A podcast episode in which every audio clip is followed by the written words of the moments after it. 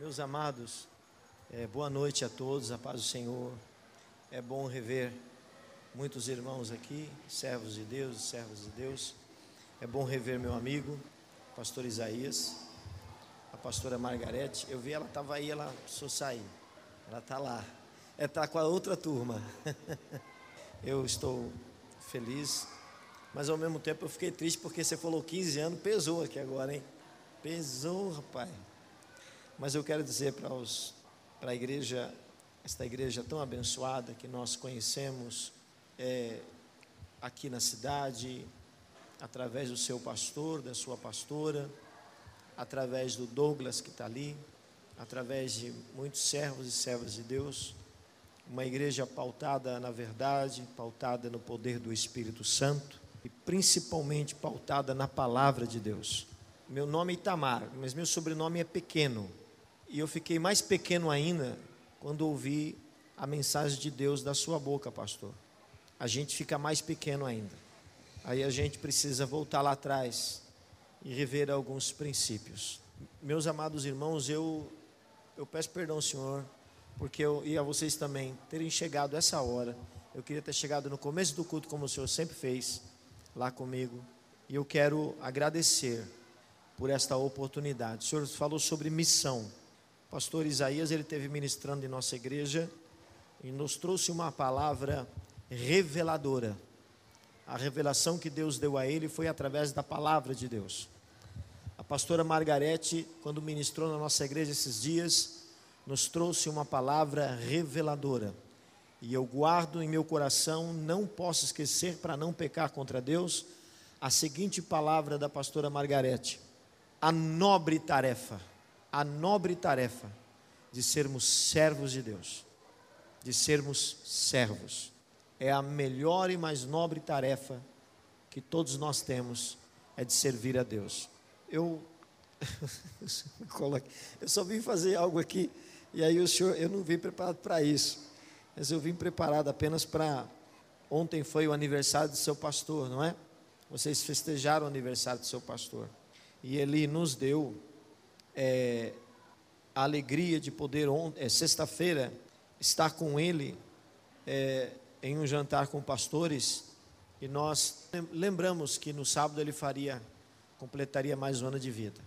E a pastora Margarete, ela não quis falar para mim, porque era segredo, queriam fazer surpresa para o senhor. E eu quero vos dizer que eu não preciso dizer à Igreja Batista Independente para amar seu pastor, porque vocês já o amam de natureza. Eu não preciso dizer para vocês que vocês devem obedecer seu pastor, porque isto é a natureza da ovelha. Também não preciso dizer para vocês, sejam fiéis à bandeira pelo qual vocês levantam, que é o Evangelho, porque vocês são ensinados sempre.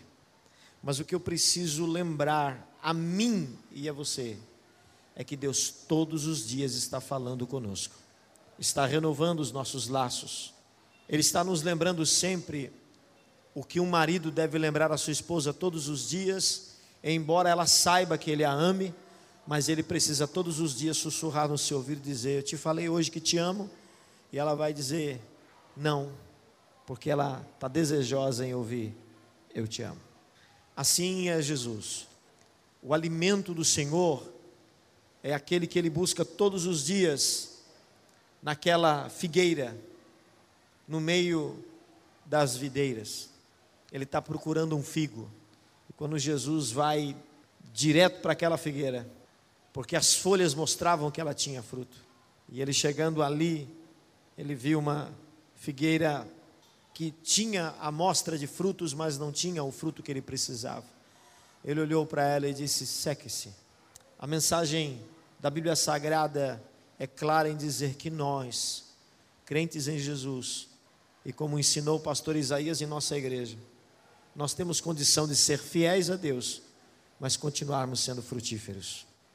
Evangelizar, falar do amor de Deus e dizer como estava aqui atrás: Vinde e vede, um homem falou ao meu respeito, ele revelou a minha vida, ele trouxe palavra de vida que eu precisava. Venham vê-lo e venham ouvi-lo, porque ele também quer falar com vocês. O nosso maior fruto deve ser esse. E eu quero apenas deixar a vocês, eu não quero usar minha liberdade aqui que o pastor me deu, porque eu cheguei sem avisá-lo.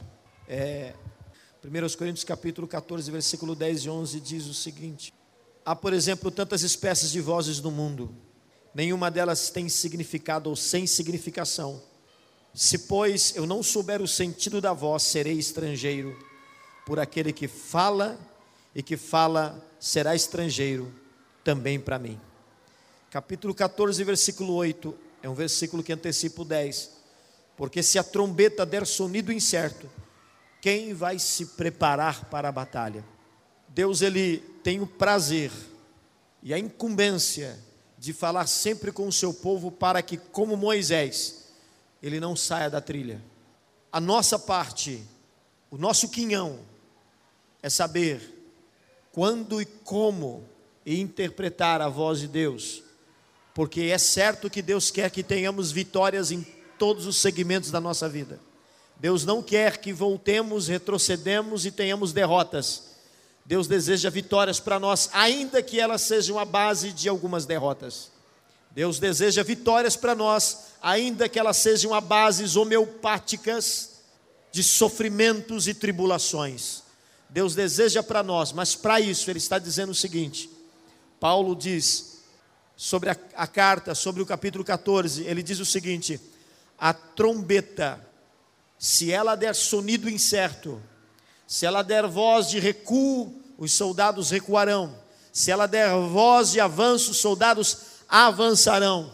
Ou seja, se Deus deseja, e é o que Ele deseja, que a igreja avante, que a igreja siga avante, que a família siga abençoada, que a igreja seja uma igreja frutífera. Se Deus deseja, e é verdade que Ele deseja, que a minha e a sua vida seja pautada na verdade, que tenhamos sucesso na nossa vida. Não existe sucesso maior do que ter frutos na nossa vida que emana para a vida eterna. Se é isto que Deus deseja, eu não tenho dúvidas, a trombeta de Deus sempre soará de forma nítida e clara para que a gente entenda para onde a gente deve avançar.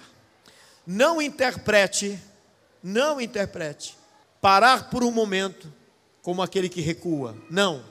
Não interprete quando Deus disser é momento de você parar um pouco para a reflexão. Não. Interprete como Deus estivesse dando a mim e a você um momento, como deu aquela mulher, um momento para respirar, refletir, olhar para a sua vida, olhar para a palavra.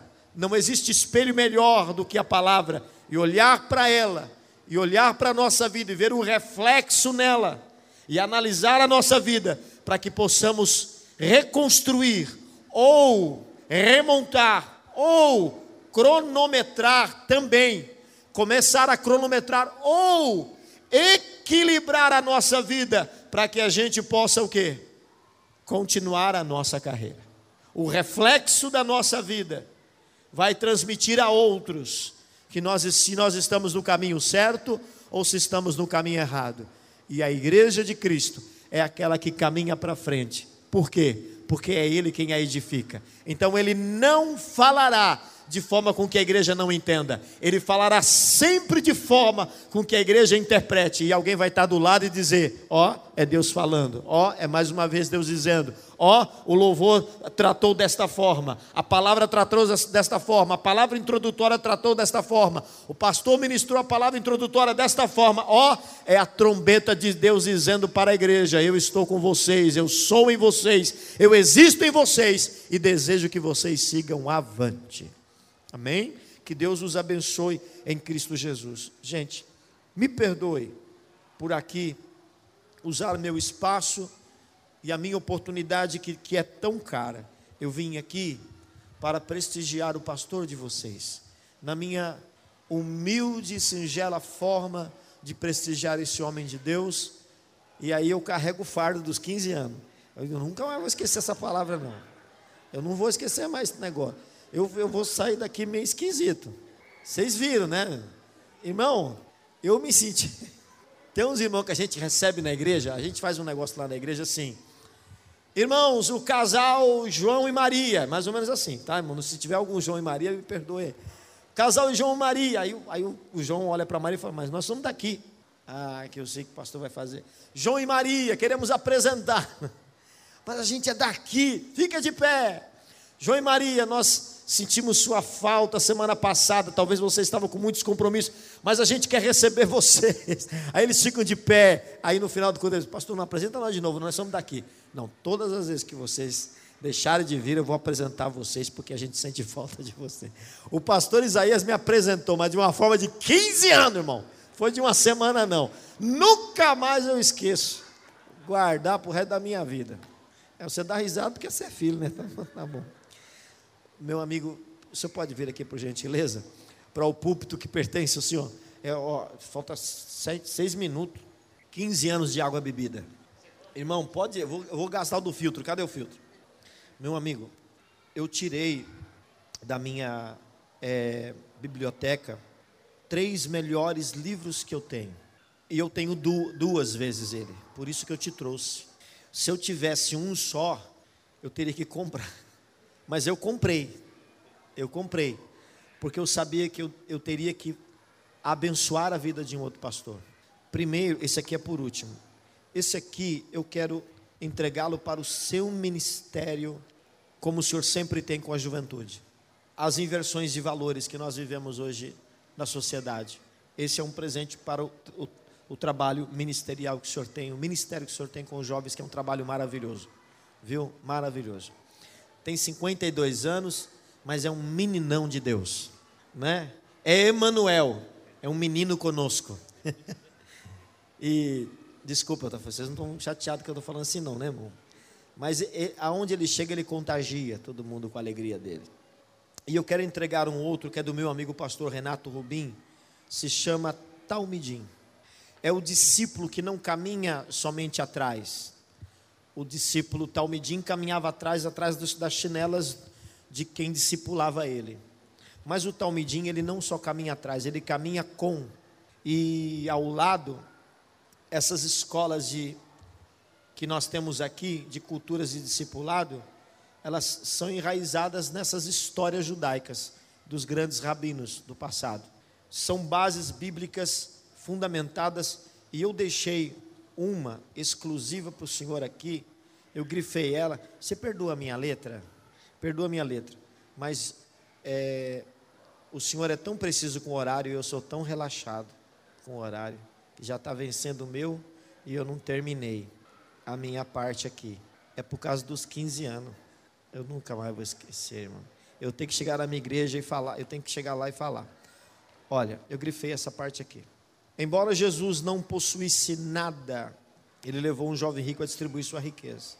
Jesus não teve riquezas ao morrer, só possuía de seu uma túnica inconsútil. Eu deixo essa palavra gravada aqui, porque Jesus não deixou herança. O reino dele era um reino que não era desse mundo. Mas quando ele estava na cruz, ele usou a seguinte expressão: nos braços abertos, uma das expressões foi: está consumado. A palavra está consumado, ela traz várias descrições de, da característica do ministério de Jesus. E uma delas é a mais grave que fala comigo. É aquela que na cruz ele deixou bem claro: Pai, eu estou zerado, me esvaziei de tudo, ou seja, tudo que era para mim fazer eu fiz, eu estou indo sem nada. Pastores são aqueles que se esvaziam de tudo quando chega aqui e passa por aquela porta ali quase sem nada. Claro que ele também é ovelha, por isso o sumo pastor nunca deixa ele sem nada, mas ele sempre entrega tudo que tem, como o pastor que ministrou aqui. E eu prestei atenção na sua oração a Deus. Deus, eu entreguei o que era para entregar. Eu prestei atenção na sua oração. O Senhor sempre foi e sempre será um talmidim, um discípulo, um seguidor que caminha ao lado de Cristo. Esse é um ministério que é seu e que o Senhor tem feito com a igreja que o Senhor apacenta. Eu lhe dou com muito amor um dos meus mais preciosos livros. Ele está aqui do lado. Não, não coloca a mão. Você vai me pagar pelos 15 dias. E falta um minuto. Agora esse é do meu amigo, pastor e filósofo, pastor Cícero Cordeiro. É um professor, faz parte da Academia de Letras Evangélica do Rio de Janeiro, e ele deixou aqui um tema brilhante, eu deixei aqui para mim, para você. Eu peguei a assinatura dele e coloquei o seu nome aqui. Eu peguei a dedicatória dele que ele fez para mim poder dar para outros pastores. Um amigo na caminhada. Como já está 24, 25? Quem zerou o relógio? Alguém parou esse relógio aqui, está parado ali, você está vendo? Pastores iluminados. O propósito de nosso ministério não é fundar igreja, fazer crescer a igreja ou criar extensões da igreja em outros lugares, mas formar Cristo na igreja. Quando eu olho para esta igreja, eu vejo através do ensino, cada vez que o Senhor ensina, cada vez que é ministrada a palavra, Cristo impregnado no olhar de cada um. E eles não precisam de véu como Moisés. Eles simplesmente andam por aí em Santo Antônio de Poço, em qualquer lugar, e quem olhar para eles, vê em Cristo. E o Senhor tem produzido isso na igreja, com a pastora Margarete.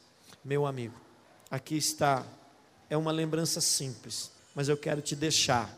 Esse é por cinco anos, esse é por mais cinco, e esse é por mais cinco. Obrigado. Um minuto eu passei.